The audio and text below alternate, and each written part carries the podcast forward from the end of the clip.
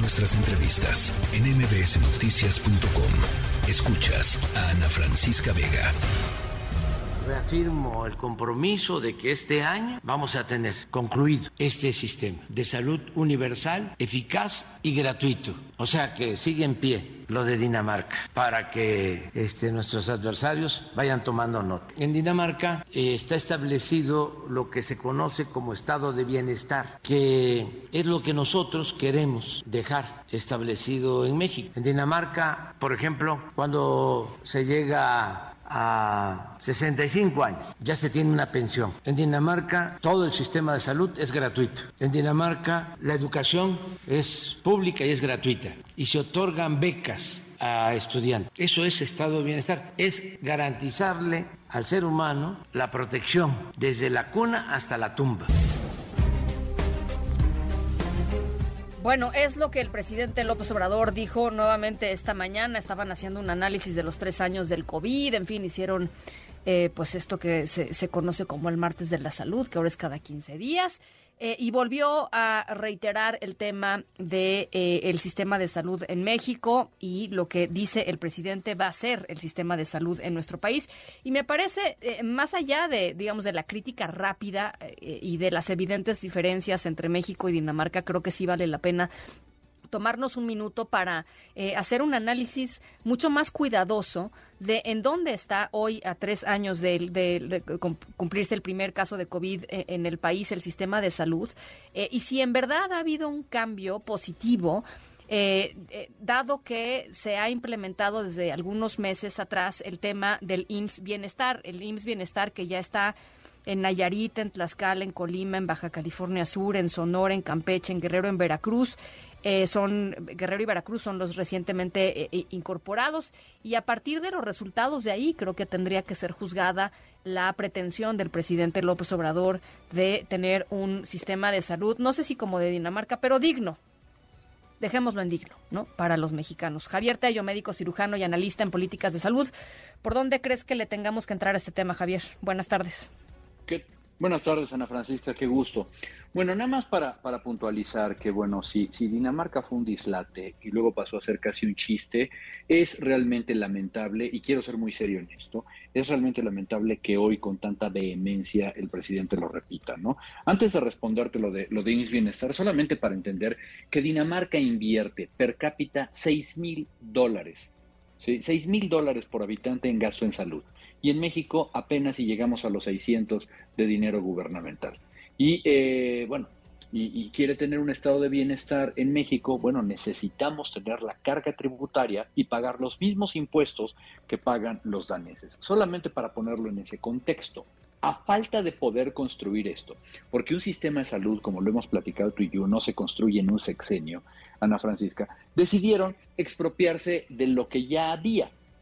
Es decir, los servicios de salud estatales, como el de Nayarit, como el de Chiapas, etcétera, ¿sí? Eh, están siendo centralizados, así está dicho por Zoe uh -huh. Robledo, uh -huh. están siendo federalizados, va a haber un control central de los recursos de salud. Y lo único que están haciendo es cambiarse el dinero de un bolsillo al otro. Ya no van a tener dinero de salud los estados, ahora lo van a administrar ellos. Los hospitales, los medicamentos, las camas y la nómina, enfermería y médicos van a formar parte del de sistema de, IMSS Bienestar, el cual pues no ha demostrado un gran avance porque, a decir por eh, la organización México Evalúa, para inicios de este año solamente nueve estados habían sido transferidos a IMSS Bienestar. Entonces, para acabar pronto, no estamos creando nada nuevo, solamente se está utilizando las instalaciones y la infraestructura que tenían los sistemas de salud en cada estado y los están pintando de blanco y de verde. Uh -huh. Las mismas personas van a tener acceso a los mismos servicios que se tenían, pero ahora con un déficit, que es que no va a haber un acceso a tercer nivel de atención. Porque antes estos hospitales de alta especialidad tú tenías acceso a través del Seguro Popular. Y ahora, como lo ha descrito el doctor Julio Frenk como apartheid médico, quien no, quien antes tuvo seguro popular, ahora no lo tiene, entonces una población que sí tiene derecho a biencia, como el IMSS y el ISTE o las Fuerzas Armadas, sí. puede tener acceso a hospitales de tercer nivel y la gente de IMSS Bienestar se va a quedar en el segundo nivel. Esto para, para em, que, toda la gente que nos está escuchando entienda qué significa segundo nivel, eh, Javier, y, en dónde tendríamos que estar, pues. El segundo nivel de atención es el hospital eh, general de, de, zona que todo mundo ve este, en, en cualquier lugar, pero en donde no le van a dar eh, seguimiento a oncología, por ejemplo, a enfermedades eh, graves como la insuficiencia renal crónica, no pueden darle tratamiento de diálisis, de hemodiálisis o de trasplante renal, no le pueden dar seguimiento a este, grandes procedimientos, solamente son, eh, vaya, los procedimientos médico-quirúrgicos de del nivel más elemental, por así decirlo. Algunas cosas este, sí, sí están, pero en pocas palabras, el Centro Médico Nacional Siglo XXI, la raza, el Centro Médico Nacional 20 de noviembre o el Hospital Central Militar no están al acceso de la gente que no es derechohabiente. Eh, IMSS Bienestar no está contemplando eso. Lo que se está haciendo para terminar, Ana Francisca, es simplemente queremos ver cómo llegamos en el mes de diciembre, a qué cantidad de estados le cedieron sus recursos de salud a IMSS Bienestar y eso es lo que van a decir que es nuestro nuevo sistema de salud.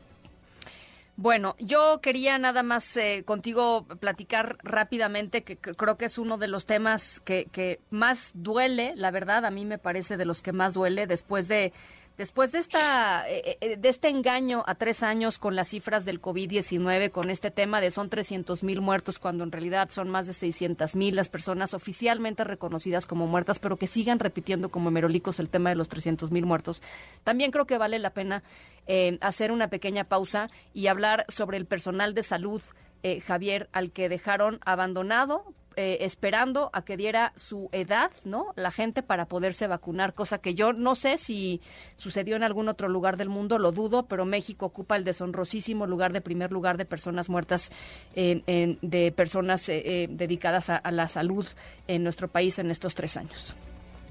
Muchos detalles, muchos lamentables, y que lo que más tristeza da es que llevamos ya casi una semana en que Hugo López Gatel ha estado en diferentes medios, desde la televisión oficial hasta hoy en la mañana, tratando de volver a vendernos la genialidad de las buenas ideas que se tuvieron. Y perdón, yo no entiendo una, unas buenas ideas o un buen manejo de la pandemia donde amigos personales míos, un médico, que ya no tenía derecho a, tener una vacuna en, el Seguro Social porque ya no trabajaba ahí, pues murió en espera de una vacuna, ¿no? O gente con diabetes que pues no estaba adelantándose como ocurría en otros países en la lista, sino que tenían que esperarlo, ¿no? Su, su, em, su turno. Y finalmente vemos que pues se sigue manejando la cifra oficialísima de quienes murieron con un diagnóstico de COVID. Bueno, y todos aquellos que no tuvieron un diagnóstico de COVID y que suman los 800 mil que el INEGI nos, nos platicó ayer, ¿e-, ¿ellos qué? Porque no tuvieron acceso a pruebas, porque les negaron hacer pruebas, porque nunca tuvieron un diagnóstico. Murieron de lo que tú me digas, pero la diferencia ahí está, ¿no? De 350 mil de una eh, cifra oficial a cerca de 800 mil que muy bien murieron de COVID sin saberlo o que murieron por culpa de complicaciones de COVID o sencillamente por nunca haber tenido acceso a un hospital. Bueno, pues es verdaderamente trágico. Eh, yo quería regresar contigo y simple y sencillamente, pues esto, tratar de hacer un análisis un poquito desapegado, pues, de, de lo que dice el presidente López Obrador y entender si efectivamente estamos yendo hacia allá o es, es, es, es una más, digamos, de, de, las, de las mentiras que hemos estado escuchando estos últimos, estos últimos años, hay que decirlo así, con todas sus palabras. Gracias, eh, Javier. Ana Francisca, un abrazo, que estés muy bien. Igualmente un abrazo, un abrazo de vuelta. La tercera de MBS Noticias.